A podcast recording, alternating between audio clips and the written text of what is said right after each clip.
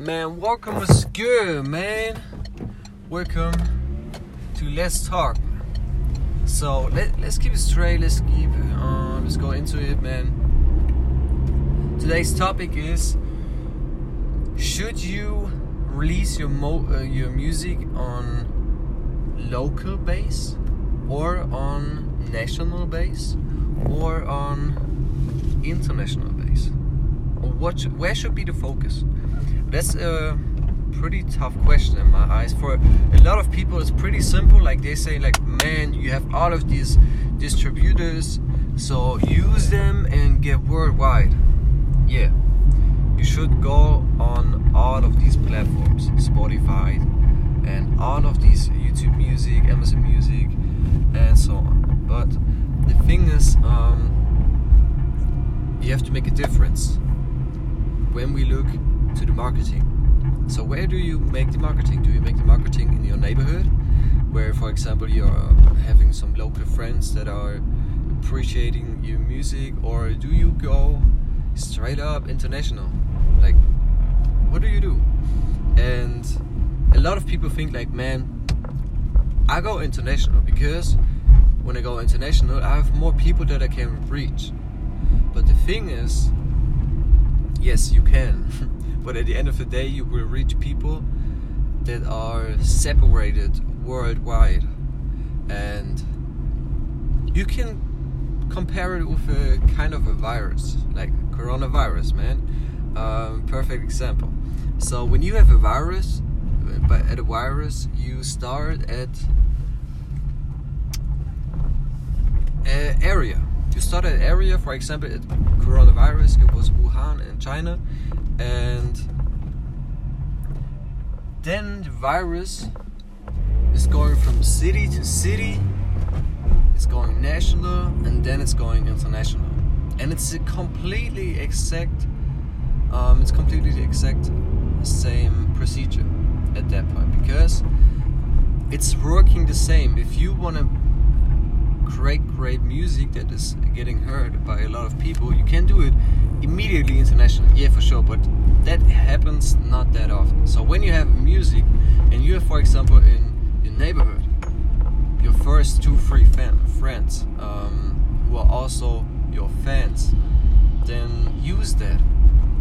Use that and expand over your friends to their friends, and then you expand from their friends to their friends. So it's it's a kind of a chain that um, is going on and on and on. But this is the thing. It should work. It should work like a virus because this is like the most effective way of um, getting more attention, and more people who are following you, and yeah, this is how how also marketing should work. Like, for example, when you think about like, okay, I mean, I have a single and I want to promote my single. You can do it worldwide. For example, you go on Instagram and you make Instagram marketing, and you can put in the countries. We can put in France. You can put in USA. You can put in Indonesia. I don't know, but this is like completely separated from each other, and then it would be also not that possible that the word of mouth is working. Like people speak to each other. When you get a hype, people either send messages, messages each other, but it's like a kind of thing in that way you go viral on on a social media platform. That's also a pretty hard thing um, at the most of the times, and it's happening completely random, so you cannot really have a big impact on that um, thing. So but the thing is, when you are focusing on one city, let's let's just make that as simple. You are focusing on one city. Let's put an um, like a small city in your neighborhood, and this like a city with maybe ten thousand or one hundred thousand um, inhabitants, and you use this city for marketing. And you go on Instagram, you go on Instagram make marketing for maybe five dollars, and you will reach 10,000 to 30,000. Let's just say like this. You have about 30,000 that you can reach in that city. So that means that a lot of people will see that, and that means maybe that um, one person will show the other person your music way earlier as when you are, for example, make marketing in Indonesia and the USA and France. These are completely separated countries, so it's there is not a friend who can show another friend the music. And when everybody is hearing your music in the city, well, let's just say maybe there are just 10,000 people, just 10,000 people um, listening to your music in that one city. Imagine how quick, how really quick this can turn out into a hype in one city because if there are people here that everybody kind of everybody and you for example is listening to your music they think like you are in a hype right now. So it's like a fake hype kind of a way. But you can say you can really say it's a hype in that one city. And when you get that hype in one city it's it will expand over that city because the people will speak to other people and they maybe have friends in other cities. And then they talk and talk and talk and maybe they show also in, their stories stories perfect example man. In their stories they show your music. And then their friends uh, can hear this music and it will expand. But this is what i mean. Hopefully you really understand this point because it's really important. It's way better to expand from person to person or from friend to friend instead of expanding from country to country because this is so hard that this this works for artists who are really at a high level, like major artists.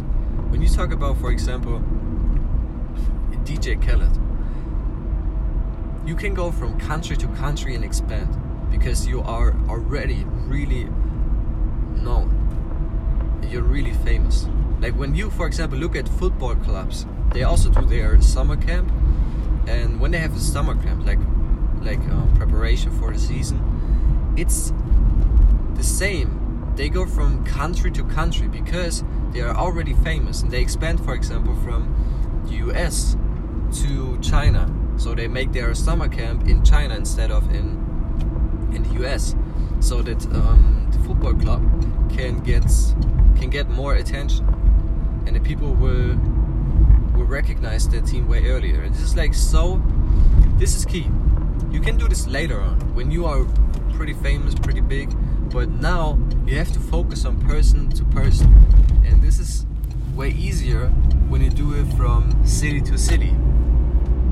You know, so and this goes on. So you have this first kind of um, route and way that you have to go, and you know that, and everything else is um, building on that. Because, for example, marketing, as I said, you go on Instagram instead of um, choosing the countries, friends, and stuff like this. You are choosing your city and just your city. Maybe also another little um, village in the neighborhood um, who's next to the city, which is next to the city. But that's it, man. You're focusing on your marketing just 100% on one thing, and then you will get bigger and bigger. You can also compare this, just to, just to realize you know how it is and um, that you can understand this. You can compare this with, um, for example, doing. If there's one person who has maybe 10 kinds of sports or 10 kinds of hobbies that he or she likes to do, you know that this person will not get really good at one thing because he will get maybe good at everything but not really good at one thing. Is completely the same, man. If you go to 10 cities and make marketing in 10 cities, you will not be as famous as when you go just to one city and focusing on that city. This is what I mean, man. When you have the city, you can expand. But this goes from step to step. That means when you have that one city, you go to the next city. When you have that next city and it's getting bigger and bigger, you are focusing, for example, on one state. And then when you focus on one state, and accomplish kind of um, getting famous in that area, you are expanding to the next state. And it keeps going and keeps going from country to country and so on. But this is what I mean, man. This is really the key point because then you will get way earlier more attention. Um, and you get you will get way earlier to your goal. This is like 100% sure. Alright, man. I hope this episode helped you about marketing, thinking about this whole topic where you should promote your music. And yeah, man. I would say, man, I wish you a great day, great night, great morning, whatever. And we hear us in the next episode.